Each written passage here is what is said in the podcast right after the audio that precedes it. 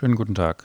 Heute teilen Pfarrer Meier und seine Schwester Frau Meier ihre Gedanken zu Austritten aus der katholischen Kirche und ihren negativen Schlagzeilen.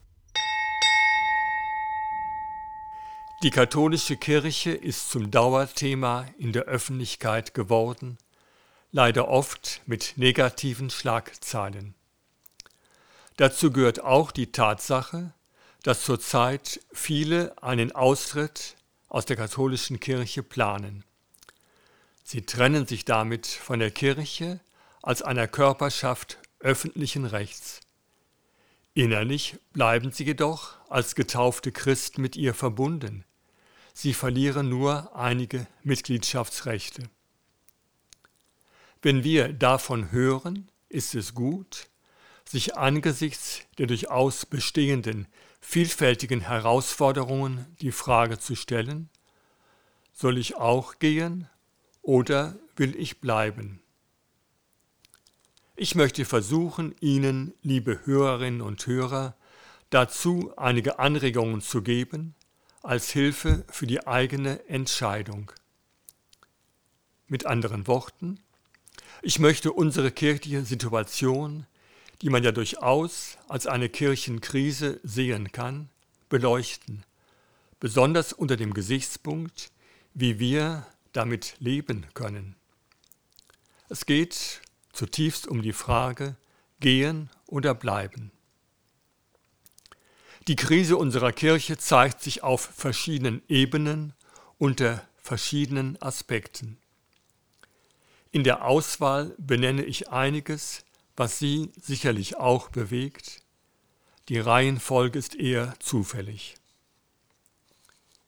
In der öffentlichen Wahrnehmung steht der Komplex sexueller Missbrauch im Raum der Kirche im Vordergrund. Vor allem die Frage, wie damit umgegangen wird, wie Betroffene behandelt werden. Besondere Beachtung erfahren dabei die Kölner Vorgänge. Viele wünschen sich Veränderungen im kirchlichen Leben und sprechen zu Recht von einem Reformstau. Hier geht es um Fragen wie, wie kann und soll Leitung in der Kirche, etwa als Leitung einer Gemeinde bzw. Pfarrei, gestaltet werden? Wie ist eine stärkere Mitbeteiligung der Betroffenen möglich? Wie sieht es aus mit dem Zugang zum geistlichen Amt? Können Frauen nicht auch Diakoninnen werden? Ich denke, Ihnen sind diese und andere Anfragen vertraut und Aktionen wie die Thesenanschläge von Anhängerinnen der Bewegung Maria 2.0 haben hier ihren Platz. Mehrfach sind Stellungnahmen bis zu Eingriffen von der Kirchenleitung von Rom aus. Vorgänge, die ja in Deutschland sehr unterschiedlich aufgenommen wurden. Ich erinnere an die Auseinandersetzung um die Frage, ob evangelische Christen die Eucharistie bzw. Katholiken das Abendmahl auf ihren Wunsch hin empfangen dürfen. Oder um die römische Entscheidung zur Frage, ob Frauen oder Männer, die in gleichgeschlechtlichen Partnerschaften leben, gesegnet werden können wenn Sie darum bitten. Ich vermute, diese Fragen haben die Betroffenen längst für sich entschieden.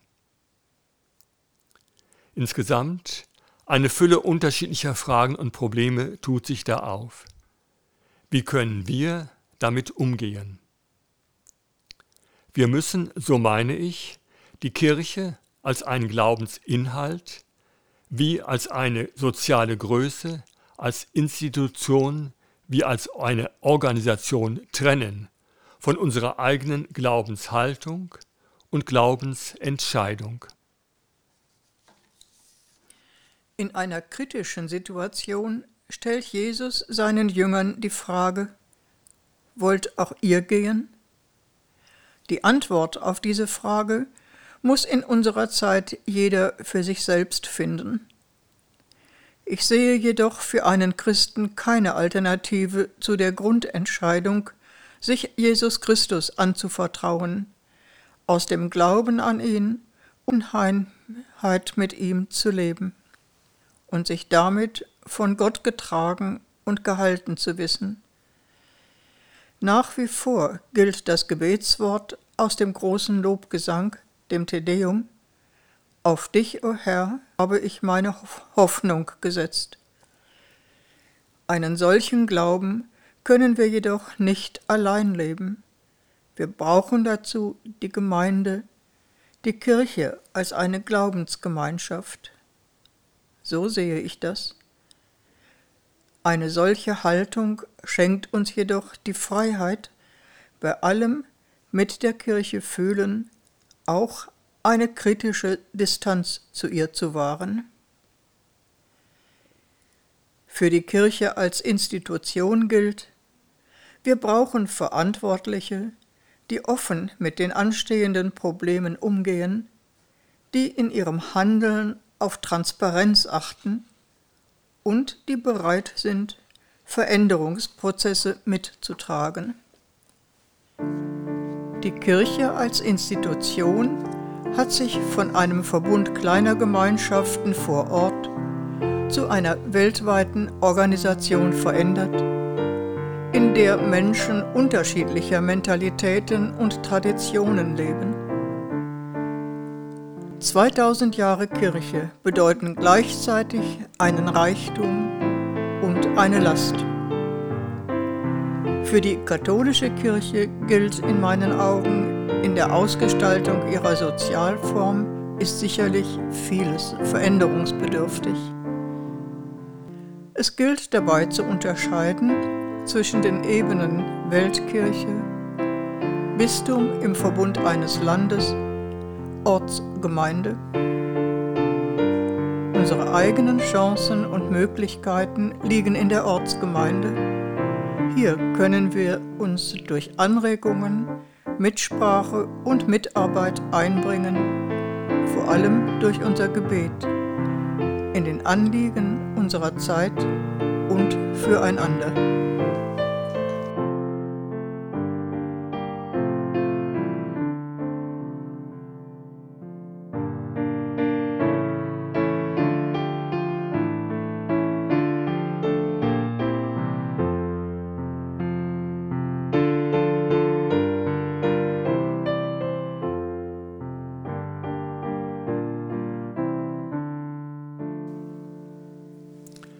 Das Alte Testament erzählt von einer entscheidenden Phase des Übergangs.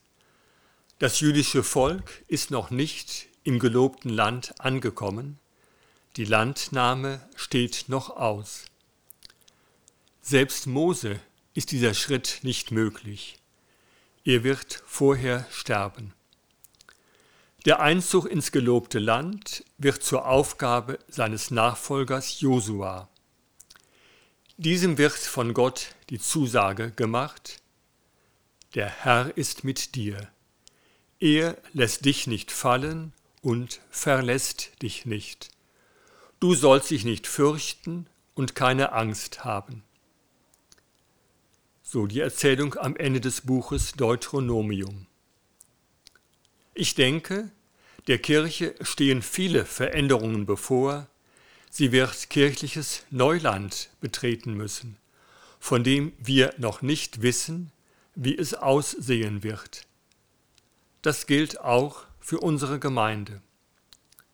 Ich vertraue darauf, dass die Zusage an Josua auch für unsere Zeit gilt. Der Herr ist mit dir, er verlässt dich nicht.